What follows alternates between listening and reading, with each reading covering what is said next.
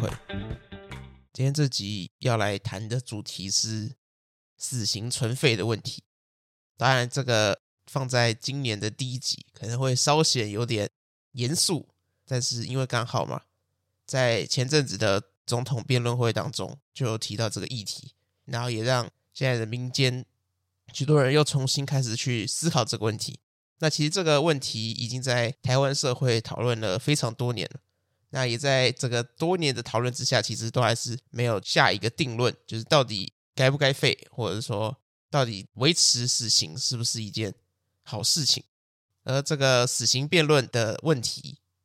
其实我在大学的时候就辩论过一次，因为我们大学的时候那时候是上教育学程的课程，也就是师培的课程的时候。有一堂课的老师就让我们对于这个问题去进行辩论。那因为我们的师培课的人数比较少，所以我们的音乐系跟美术系两个系是并在一起的，就是一起上同一个师培的课程。那我们那时候辩论的时候，就是音乐系跟美术系分成两边，然后去对于死刑存废的问题进行辩论。那这个我们当时去抽到的位置是属于废死派。也是要把死刑这个制度给停止掉的这一边，那音乐系他们那边当然就是相对的，他们是支持死刑的派。当然，他们这跟我们之间本来的立场没有任何关系啊，我们就是抽签抽到的嘛。那我觉得以结果论来看的话，当时的我们这个 face 这边的结果应该是输给死刑那边，因为至少我们有请一群同学担任评审嘛。那最终投票的结果是。他们支持死刑的比支持 face 的还多，那其实这样子就可以回归到数据面嘛，因为我们一直以来看台湾的民意，就是支持死刑的人高达八成，那支持废死人其实只有两成。当然现在可能这个数据会有变动，但是一直以来大概就是八二这个比例在做上下的游移。那其实，在大学的那次辩论的时候，就会感受到身为一个废死派的不利。因为我们的评审其实都是自己同学嘛，就包括当然包括老师，但老师好像没有评论，老师只是在旁边笑，我不知道他在笑什么。那反正就是，我记得忘记是五个同学还是几个同学是负责当评审。那其实因为大家都不是真正的辩论专业的，所以我们其实主要并不会去太斟酌于这种逻辑上，或者是斟酌于这种用词等等的。所以其实。这些评审主要还是以一种情绪性，或者说他们其实没有办法从一个可能一张白纸，但我们也可能很难去期望评审是一张白纸，然后从两边的论述去做思考。因为我们假设以现况来看的话，就是八比二嘛，所以当然等于说你要去把人从支持死刑说服到支持废死，他的天平可能原本就并不是在中间，它并不是一个五十五十的。状态，它可能原本是六十四十，甚至是七十三十。那所以等于说，你要用废死的一些论述，去把它从七十趴的这个位置，把它拉到超过五十趴，到可能变成四十六十，那其实会相对起来比较困难。所以最终这个投票的结果，我记得好像是，我记得评审应该真的是五个啊，那可能好像是最后是四比一吧。就大部分的人可能最终都还是觉得。有死刑是目前台湾社会可能比较好的一个方法。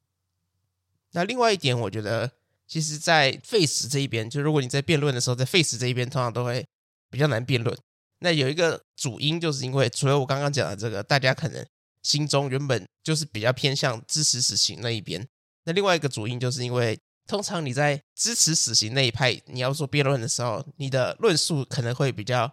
孔武有力一点。也就是说，你可以举很多例子，因为我们都知道有非常多的血淋淋的案例。那当你只要把这些例子一一的讲出来，你可能讲个一两个，那其实它是非常的有渲染力的，它是在情感方面是非常有影响力的。因为我们都知道，我们的社会其实还是很大程度是受情感式的影响。所以，当你今天把这么多的这个血淋淋的案件这样讲出来，可能再加上一些语调上。可能可以比较有张力式的论述，那其实就会很容易影响到大家的判断。那其实你在废死派这一边的话，你所有的论述其实都很难达到这个同样的效果。就算你同样用这种很有渲染力的这个腔调去表达你的论述的时候，其他的力道都不会有支持死刑那一方的这么的高。所以我觉得这个可能也是另外一个主因，就是为什么当时会很难辩，而且也辩不太赢的主因之二。那再回到这个问题上，就因为那时候的辩论。到现在已经是应该三三年前了吧，所以当我再重新去面对这个问题的时候，其实就可以看得更全面一点。所以，我们这集就要来从两方的角度去思考这个问题。那因为当然跟上一集讲的一样，我目前还是没有找到我的 partner 吧，所以我这集要来自己跟自己辩论，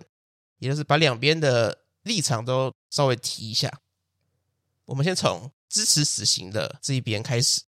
那其实前面就有提到说，通常民调上面来讲的话，目前台湾还是支持死刑的保存的，其实有高达八成的民众。那我们其实，在看这些支持死刑保存的论述，不管是在辩论上的也好，或者说他们的一些陈述，其实我们最终都可以去归结到，你支持死刑的人，其实你就是想要去。符合硬报理论，那什么叫做硬报理论呢？其实硬报理论用简单的话来讲，就是汉谟拉比式的一种以牙还牙、以眼还眼式的。所以，当我们觉得说今天有一个人犯下了一个错误的时候，那他当然就要去为他的错误去受惩罚嘛，轻罪轻罚，重罪重罚。那会判到死刑的，就是因为他的错误罪不可赦嘛，无教化之可能，所以我们才会认为说。他要被判处死刑，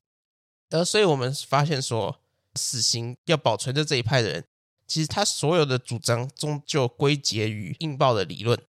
我们可以从这些细项就可以去回归到这个理论上来，因为我们发现说，有许多的陈述，他其实都已经没有办法站得住脚了。所以，当我们把这些站不住脚的陈述移除掉的时候，其实就会发现说，最终。支持死刑保存的人，他们还是站在这种以牙还牙、以眼还眼的立场上。当然，如果用以牙还牙、以眼还眼，可能会听起来会对于他们不太公平，因为这样子好像讲的他们是一群暴民。那其实硬暴理论并不是指他们是一群暴民，而单纯是指他们认为，就是你真的做了什么，你就应该要去为你的行为付出相对应罪行的罪责。那所以，我们现在先从一些细项来去看这个死刑保存的人的一些论述。第一个就是，如果我们把死刑给废除的话，其实会让这个社会的治安变得更差。因为如果没有死刑的话，那可能那些犯罪者他们就会觉得说，反正我这样子杀一个人，可能杀两个人，我可能也不会死的话，那我其实就会更有勇气去做这件事情。那当我们去面对到这样子的论述的时候，其实我们就可以从刚刚的论述去把一些问号给丢进去，像是例如说，死刑到底有没有贺主的功用，或者说，如果我们要以贺主作为目的的话，那我们是否只能靠死刑？而另外就是说，刚刚这个陈述，我们到底希望要达到的目标是什么？这个目标是希望自然更好嘛？因为我们说想要吓阻那些犯罪者，其实就是希望他们不要这么做嘛。那让他们不要这么做，其实主要的原因当然都是因为希望自然可以更好。所以以上这样子问题丢出来之后，我们就可以发现说，吓阻功用其实在很多数据来看，就是那些已废死的国家的数据来看，他们其实并不会依法死刑废除掉，然后这些人就全部跑出来，就觉得啊，现在没有死刑了，我现在敢做任何事情了。其实这件事情是不成立的。所以我们可以发现说，很多人会提的这一条，它是站不住脚的。再来就是一个最多人的论述，也就是一命抵一命是天经地义的事。如果废除死刑，那么被害人的家属的权益就没有办法保障，那被害人的冤屈他也没有办法平反。所以从另外一个方法来说的话，就是受害者的家属的伤害要如何弥补？那关于我们要如何修复这个破口，其实就是死刑保存这一派的一个最主要的论述，也就是一命抵一命是天经地义的事情。那当我们碰到这个问题的时候，我们一样要去把一些问号给丢入我们刚刚那段他们的论述，像是受害者家属的伤害，他们想要获得的弥补，可以单单的靠杀死死刑犯获得什么？除了心灵上的，或者是说这些民众的某种快感，因为我们都知道有一个成语嘛，叫做“大快人心”。可能通常很多时候，死刑的出现都是当权者为了去弭平某种人民的愤怒，那这个愤怒很长就是连带着这个死刑的执行，之后这个愤怒就消失了。但这个愤怒的消失，其实并没有为这个社会带来更好的结果，而是我们应该要将这个愤怒变成一个，或许是制度上的改变，或许是要修法，或许是要增加我们的治安。但是，往往我们通常可能随着一个死刑犯的枪决也好，或者说随着一个死刑犯的处死，我们的这个愤怒就会很容易的消失掉。那这个愤怒消失掉，就会导致这个社会其实并没有变得更好。那另外就是关于弥补这件事情，杀死一个死刑犯要如何让被害者家属获得弥补？就算把他杀了，人也回不来嘛。当然，可能很多人会强调说。这个弥补其实就是一种心灵上的。那其实很多的废死派的人，他们都会认为说，这种心灵上的、这种情绪上的，其实并不是很好的论点，或者说它其实是过于情绪化的。但是，其实我们去把这问题摊开的时候，其实这些情绪到底需不需要去被照顾到，或者说这些在论述上面看起来好像是偏向于一种非理性式的。他好像就是一直想要强调说，情绪的弭平、人民的愤怒，到底能不能作为一个论点？其实，当然，它可以作为一个非常强力的论述。因为假设今天我们的法律让人民感受到非常的愤怒，也就是他认为说该被判怎么样的刑罚。因为我们刚好说到重罪重罚嘛，那当一个重罪的人他没有获得重罚的时候，先不考虑人民到底。会不会因为没有重罚，所以我们就都去做重罪？这个在第一点的时候，其实我们已经否定掉了。但是没有重罪重罚的结果，就是会导致于人民就开始对于这个法律有质疑，然后根本就不相信他们的法律以及政府。所以其实这样子结论下来的话，就会发现说，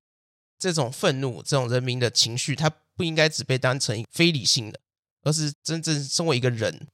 一个人就会有情绪嘛。所以当我们今天很常会。提到的一个论述，也就是每次在这个死刑存废的辩论的时候，支持死刑这一方永远都会讲的一句话，也就是如果今天是你的家人的话，你还可以如此理性的去面对这样子的事情吗？当然，这个论述可能有待质疑，或者有待思考。也就是说，当我们今天当然发生在自己的不管是亲人或朋友身上，一定跟发生在不认识的人身上。的这种情绪的影响会有差异，但是假设我们平时都是一个非常理性的人，甚至是支持废死的，那可是今天是你的亲人、你的朋友被杀的时候，你当下非常愤怒嘛，所以你的立场就更改了，因为你的愤怒是无法平息的，你就觉得这个人一定要让他死的时候的话，那我们到底要认为说哪一个论述才是你所支持的？如果今天你的情绪来了的时候，你的陈述就改变了的时候，那到底是你之前的陈述是真的，还是你情绪的时候的陈述是真的？这一点其实也是有待去做思考。那另外再来的死刑的原因就是比例原则，也就是我们刚刚一直提到的犯刑，如果是比较轻的，那它当然就是可以比较简单的去处理嘛。那犯刑越来越重，到罪不可赦的地步的时候，那我们能去应对它的。法律以目前台湾来讲，那我们就是会用死刑去面对这些罪不可赦的罪行。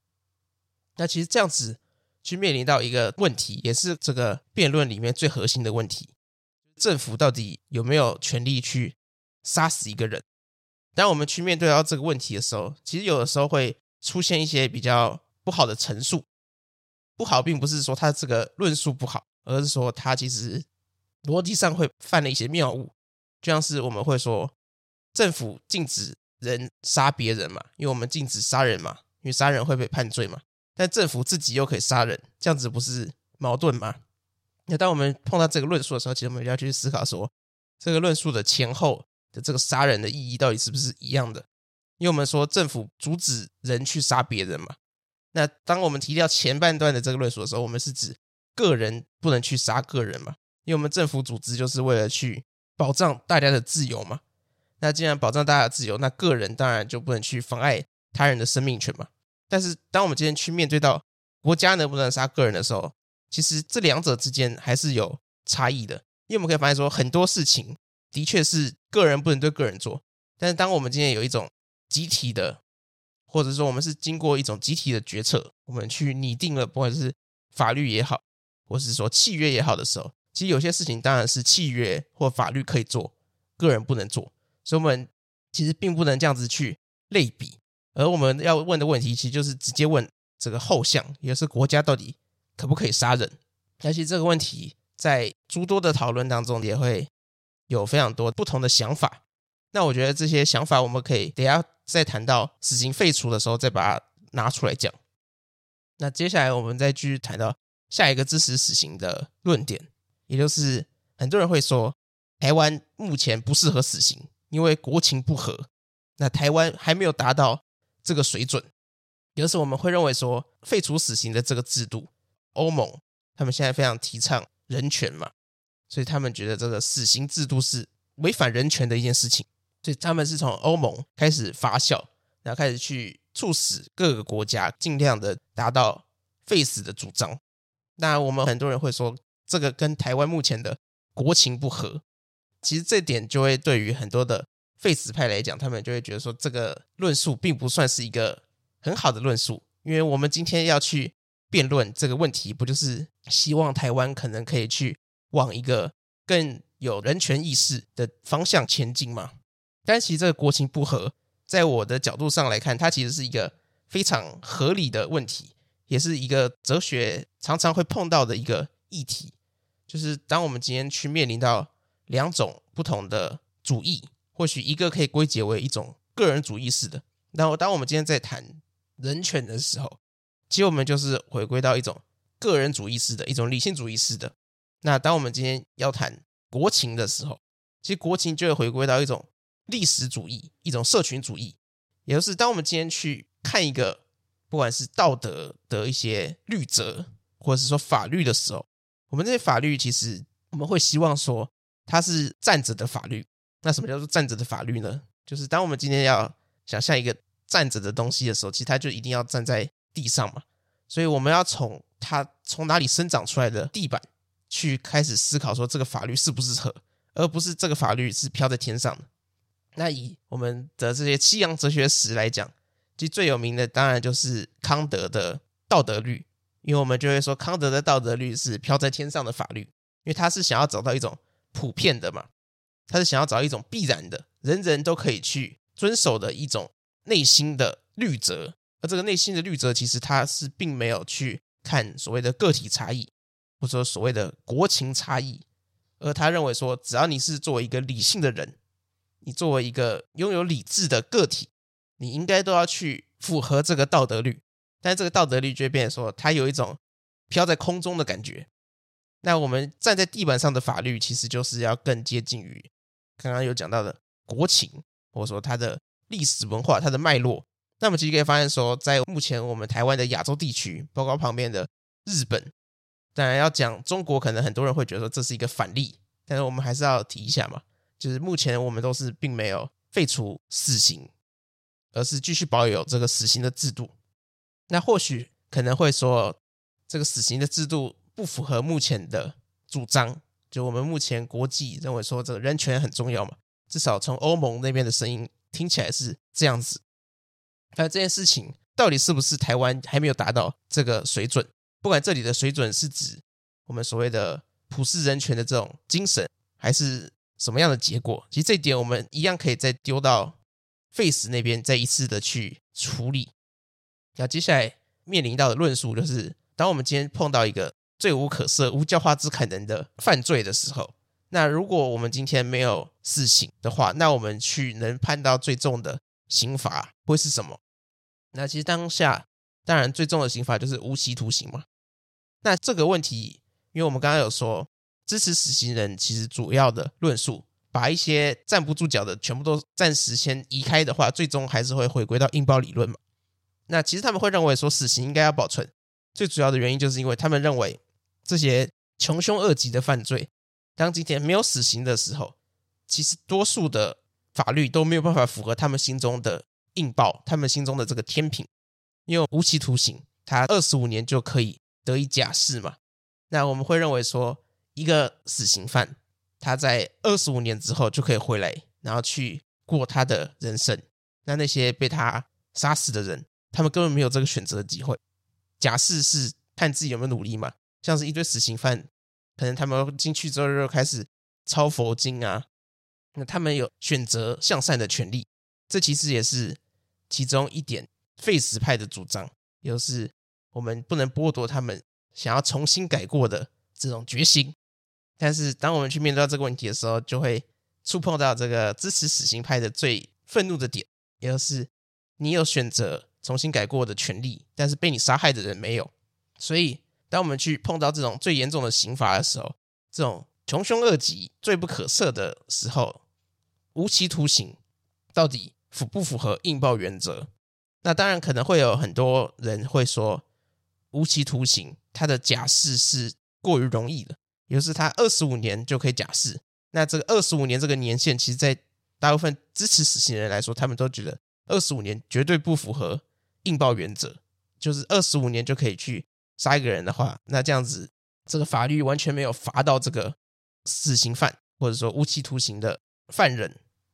那所以有很多人说。或许我们如果变成一种无期徒刑不得假释的状态，会不会就可以符合硬报原则？那其实当我们去把这个死刑改成无期徒刑不得假释，也就是真正意义上的关到死的时候，其实我们就会发现说，风向的确是有改变。就是在民调上面也会发现说，如果将死刑改成无期徒刑不得假释的话，或许会有某一部分的人认为说，这有符合到他们心中的硬报的比例原则了。所以他们就可以稍微接受这件事情，但是当然，我们目前台湾的法律来讲，无期徒刑就是二十五年可以获得假释的机会嘛。而且另外我们要去碰到的问题就是，无期徒刑不得假释这个法则，它的意义是什么？因为我这里有一个我自己的论述，我发现说好像没有人有这样子的论述，我也不知道为什么，就是我看一些大部分的网站都没有去。提到这个论述，但是我觉得这个论述好像是有一点道理的。也就是说，当我们今天要选择死刑还是无期徒刑不得假释的这两者要选择其中一个的时候，很多人会说，因为我们要追求人权嘛，我们要去有一种更进步的一种思想也好。当然，这里用到“进步”这个词，我们等下要去好好的思考。那反正我们目前认为说，人权是我们积极主张跟追求的一种价值。那当我们说人有人权的时候，我们就是把人当成人看嘛。因为如果你今天不把它当成人看，你把你觉得它是一个动物，那动物当然会有人说它有动物权嘛。但动物权跟人权当然还是不一样的。所以当我们今天要提倡我们要保有一个人的人权的时候，我们是希望我们可以把那个人当成人看。那当我们今天要把一个人当成人看的时候，就像是我们今天碰到死刑犯。他为什么要为他的犯错去负责？其实，当我们今天碰到这个问题的时候，就会拉回到我前几集，好像不止一集，可能两三集都有提过的同一个主题，也就是自由与必然性。如果我们今天是活在一个必然性的世界，就是所有的事情它的因果关系已经决定好了，所以今天你要去犯罪，你要杀人，你是必然的的时候，这样子我们还有理由去。惩罚他吗？我们会发现说，好像没有理由了，因为他这么做是一个必然的结果，他好像也不能不这么做。然后所有的这个因果的序列已经排序好的时候，其实惩罚就会变成完全没有意义，或者我们说道德其实就不用存在了，因为一切都是必然的。所以，我们当我们今天去强调说自由、强调道德的时候，其实道德就是需要去建立在一定的程度上的自由，或者说一定程度上的。个体的思考，所以当我们今天要谈道德的时候，道德的前提就是建立在自由之上。那自由也就是我们认为说，这个人去犯下他的罪行，他是有选择的权利的。当他今天去杀人的时候，他当然有选择不杀的可能。因为如果他只能杀的话，就会面临到我们刚刚讲的必然性的问题嘛。那我们其实能不能罚他，就要去做更深入的哲学思考。那当我们今天说一个人是自由的时候，他有选择杀或不杀的权利的时候，那他当然他选择了要杀，那他就要为他要杀的这个选择去做负责嘛。因为自由的人，他就是要去为他的自由的选择去负下他该负的责任。所以，当我们今天去面临到一个穷凶恶极的人，他犯了一个非常严重的错误，而通常我们会被判死刑的人，他其实都通常并不是受不管是情绪影响，或是可能有服用药物、精神状况长期不稳定，就是他可能一直以来都有，或许是忧郁啊、躁郁等等的，这种人通常都不会被判死，所以我们会认为说，被判死的那些人，都是他们是经过他们的理性，他们是。有思考能力，他们还是犯下这样子的作为的时候，这种我们会认为说他是有意识的，他是当下是有理性，而并不是一种非理性的行动的时候，我们就会把这种人去判处死刑嘛。所以，当我们今天去判处死刑的时候，某程度上来说，我们是认为说这些人是靠着他们的自由，他们并不像是一些服用酒精也好，服用药物也好，他们并不是完全的自由，他们可能真的当下或许我们说神志不清。而这些人是神志清楚，还犯下同样的罪行的时候，那我们就认为说他应该要为他的责任负责嘛。而当我们今天去强调人权的时候，或许我们可以换一个角度去思考，也就是我们认为说一个人有人权的时候，是我们相信他作为一个有理性的，他作为一个理性者，他作为一个人，像是康德就很强调说，人之所以为人，是因为人拥有理性，因为我们跟动物不一样的地方就是。动物它全部都是感性嘛，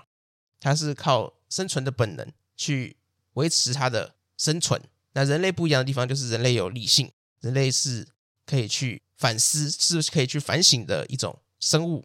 那当我们今天去强调人权的时候，我们就是强调人有理性的这个价值嘛。所以，当我们今天要去把一个死刑犯给判处死刑，或者是说要去处决他的时候，其实我们某程度上来说，是不是尊重他的人权？因为当我们今天把他当成一个他是有理由的，他是理性的人的时候，我们反而才要去对他执行死刑，因为我们认为说他是照着他的理性，他是在当一个人的前提之下去犯下了他的罪行，所以我们要把他视为一个人的选择的结果，他要去为他的选择的结果去负责。那他当然要做到这种程度的话，那或许我们将他处死，反而是对于他的人权。对于他作为一个人这个价值的肯定，而不是否定，这个是我自己的一个论述。当然，可能很多人会觉得说，你这个是人权吗？人权不就是要保障生命权？你把他杀了，你怎么会说保障他的生命权？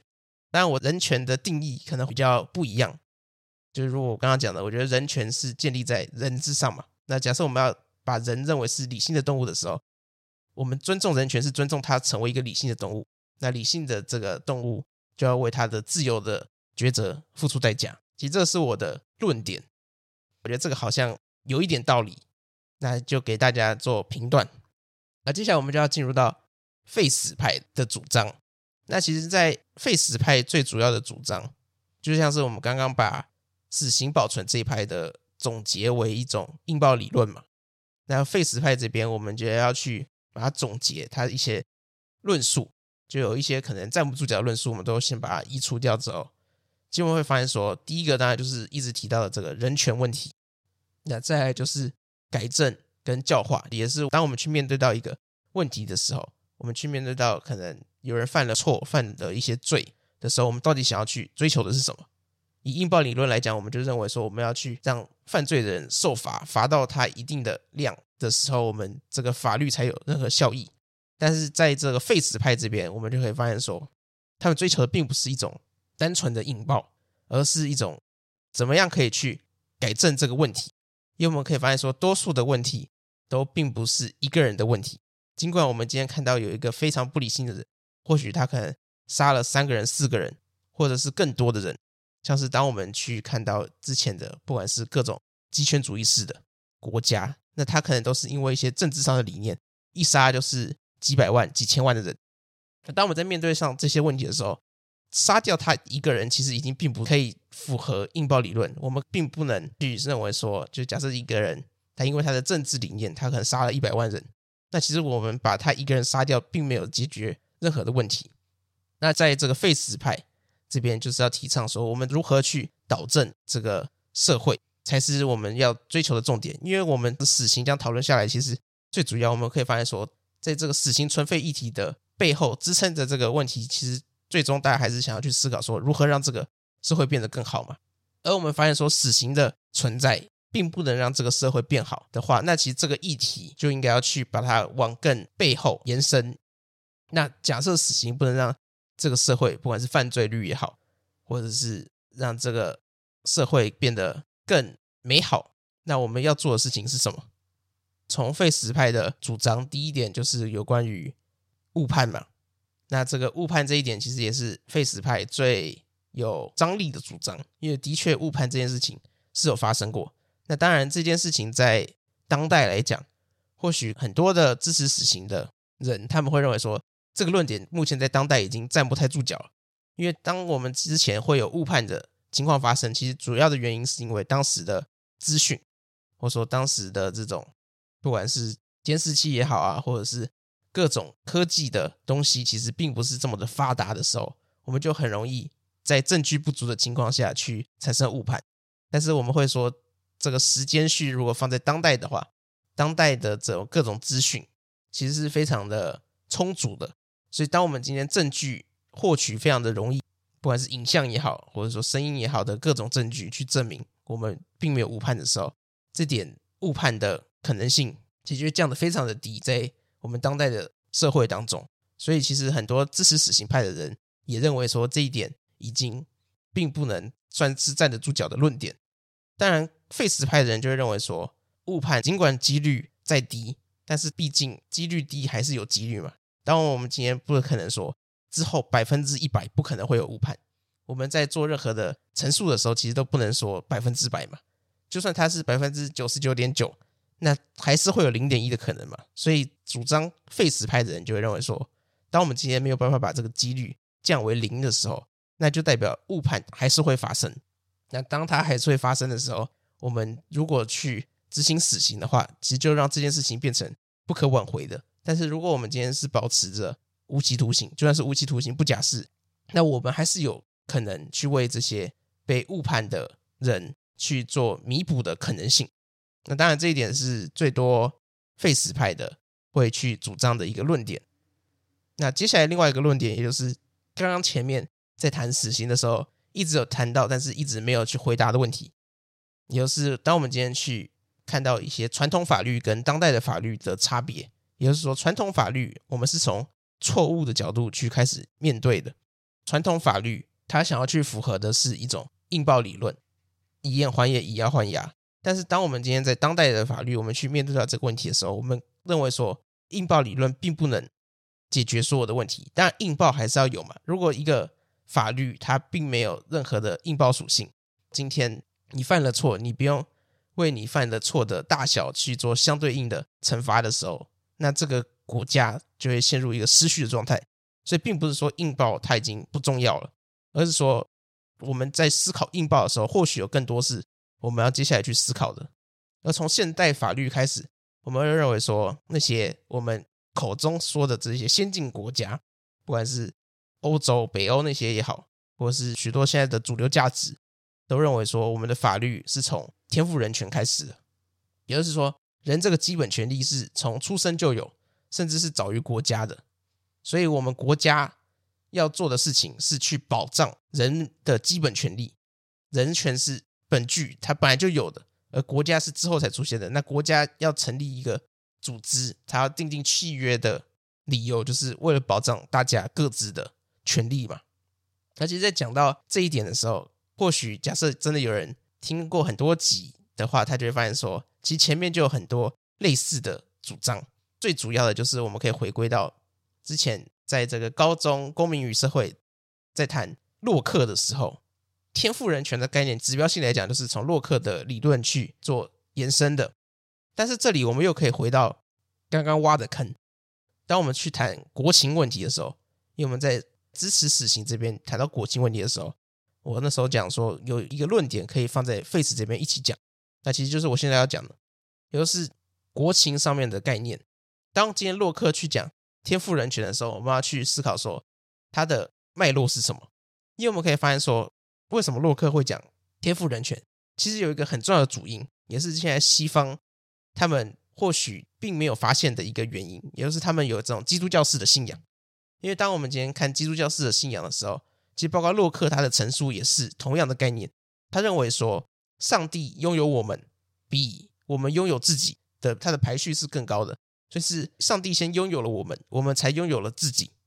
所以当今天我们在讲人权的时候，我们为什么不能剥夺别人的人权？包括自己的人权，因为我们可以发现说，洛克他在强调自然权利的时候，他也有特别提到说，为什么人不能自杀？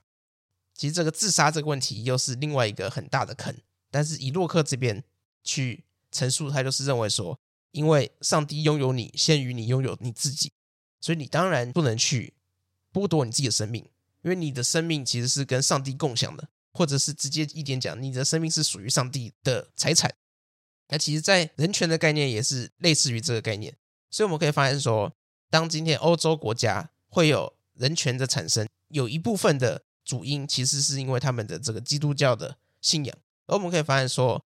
在亚洲国家，我们当然就没有受到这种基督教式的信仰，我们并不是信神的，我们并不认为人是有神，不管是给予生命也好，或是有神创造也好，等等的。我们在亚洲，或者不要讲亚洲，亚洲范围太过于广了。就是讲我们儒家，那么儒家认为人是什么呢？我们儒家认为人是父母生的，所以为什么儒家坚持孝道也好，或者说我们儒家其实很多的论述都是在讲关于家庭的一些，不管是和谐也好，或者说家庭要如何相处。为什么儒家会强调这个？其实主要的原因就是因为我们儒家认为。每个人都是他家长生的，所以我们有要去孝顺父母的义务。所以从这两点论点就可以发现说，国情问题其实是非常合理的一个论述，而并不是我们认为说哦，因为你们不进步，你们讲国情就只是想要去回避这个问题。所以，当我们今天是强调孝顺，强调一个家庭伦理的国家，或者说一个历史的背景的时候，所以我们才会。出现这么多的论述，就刚刚讲的这种，如果今天被杀害的是你的亲人的话，你会怎么想？这个论述其实会一直出现，跟我们的国情是真的有直接相关的。因为我们认为说亲情是一个在我们儒家传统，尽管现在很多人认为说哦，我没有受儒家影响，但是其实这个儒家是潜移默化的，它已经根深蒂固的影响了我们所有人的思考。所以为什么会一直出现？如果被杀的是你的亲人的话，你怎么想的这个问题？我觉得跟这个传统是有非常直接性的相关。那撇除掉国情问题，我们另外还可以从另一个角度去思考这个问题。那这个角度其实也是之前非常多哲学家都已经探讨过角度，也就是人权到底是普世的，还是它并没有普世的意义？就当我们今天讲到人权的时候，以目前为止。我们的一些概念，我们都认为说，人权应该是普世的，我们要去保障我们的基本人权，是所有人都应该要去维护的一个价值。但是，其实这种人权的发展是从西方发展出来的嘛，所以当我们今天过度的强调人权的时候，其实我们就会把这个人权的概念给推到天上去。就像是我刚刚一直有谈到的，像是不管是康德的道德律也好，我们会认为说，在当代我们更强调一种站在地上的。不管是法律也好，或者说律则，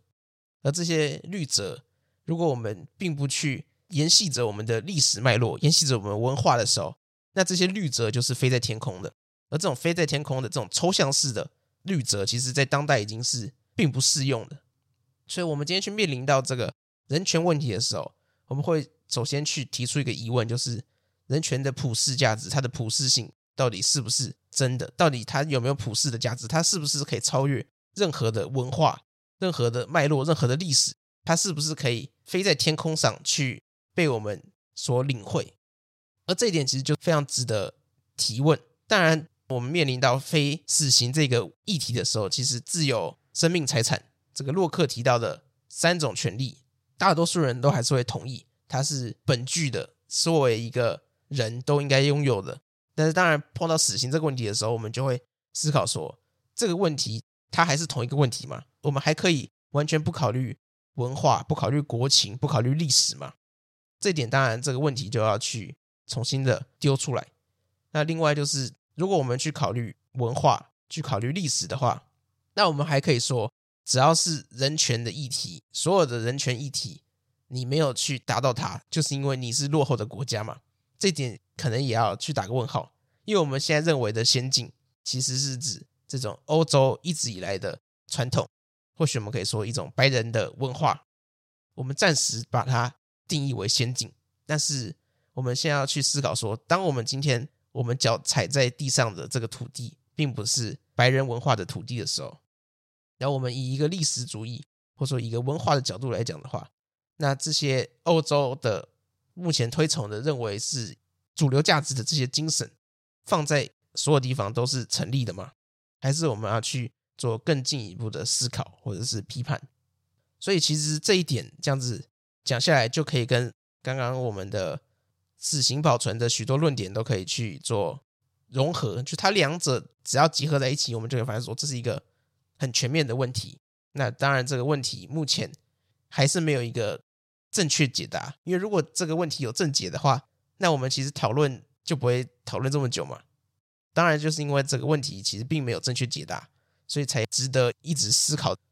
那接下来关于废死还有一些论点，包括说死刑犯的过错并不是一个人的过错，而是整个社会集体共同造成的问题。所以，当我们今天想要去把一个死刑犯处理掉的时候，其实我们就只是想要杀鸡儆猴，我们根本没有要解决问题。而是去找一个代罪羔羊。当然，讲代罪羔羊好像更多人会生气，就是觉得说他明明就是他把人杀了，为什么可以说他是代罪羔羊？当然，这里又面临到社群主义跟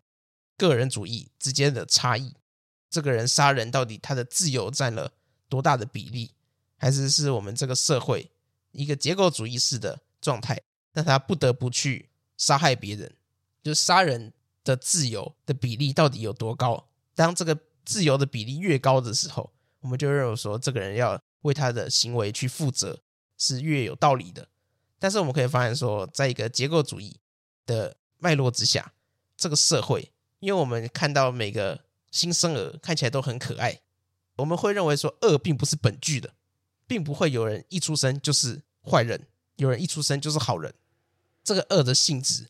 它不可能是本具的，因为如果它是本具的话，那我们就可以研究一个机器，这个机器或许跟量那个体温的机器一样，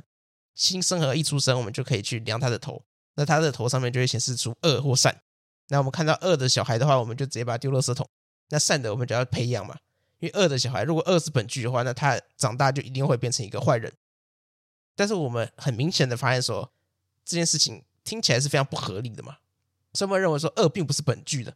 那如果它并不是本具的话，那它是怎么产生的呢？那当然就是一个社会才会产生一个人的恶，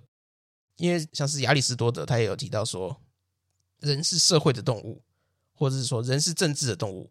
人其实在一出生的时候，他就是在一个社会当中，或者是说我们在黑格尔的理论当中，黑格尔的国家理论其实有提到说，人是一个国家的动物，也就是人他是一出生就是在一个。国家在一个社群，它是在一个群体里面，所以当我们去谈个体性的时候，其实我们是在谈一个很抽象的概念，因为个体性并不是说它不存在，而是说它并不能单独存在。就是黑格尔一直提倡的一个概念，也就是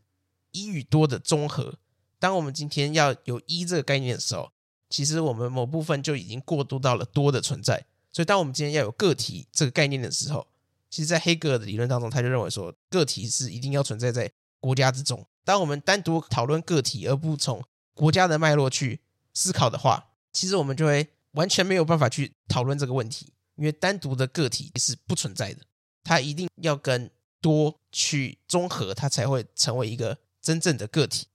所以这样子扯到这个问题，最终还是要回到说，其实一个人的恶是整个社会共同造成的，那我们只是为了处死一个人，然后就继续过我们原本的生活。这件事情到底是不是对的？当我们可能讨论到这里，我们就可以发现说，两方所追求的东西其实变成是两个方向。所以为什么两边会一直辩论，那辩论不出一个结果？其实主要的原因就是因为一边是在讲应报理论，另外一边是在讲改正教化，所以才会这样子两边一直辩论，然后好像都打空的原因，其实就是这样子的状况。那再下一点就是，包括像是死刑犯，就死刑不符合犯罪人再社会化的刑事政策。当然，这一点可能在支持死刑那边的人也会非常的不满。凭什么他可以再社会化？那那些被他杀害的人就不能再社会化？那这样子到底公不公平？其实这一点，其实我们在支持死刑那边已经有提过了。那其实这样子总结下来，就会发现说，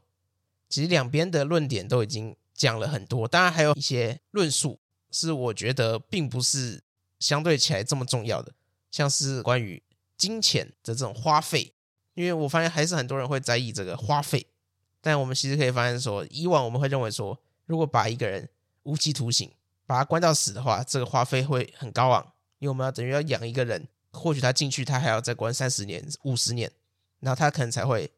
死掉。那我们这样子养五十年就会花很多钱。但其实事实上发现说，执行死刑花的钱，比把一个人判无期徒刑养到死花的钱还要来的，他可能是更昂贵的。那其实这个论点也是很大一派的。废死主义会去反驳支持死刑的人的一些论述，但其实这样子讲下来，该讲的都已经讲的差不多了。那可以发现说，这样子讲下来，其实并没有一个结论，就我并没有办法去总结说，所以最后到底怎么做是好的，最终还是要回归到个人，就是每个人就要自己去评断到底哪一个你觉得比较有道理。那当然，以我自己的角度，就是如果要我把立场给踩下去的话，我个人还是支持废死派的，因为我觉得我自己是站在一个社群或者说一个结构主义式的角度去思考，我就认为说，最终还是要解决一个结构的问题。当你今天只是把一个人杀掉的时候，其实是治标不治本。那这集就大概录到这里，祝大家这个好像很难祝，不知道要祝什么，祝祝大家。不要被判无期徒刑或死刑。下一集再见，拜拜。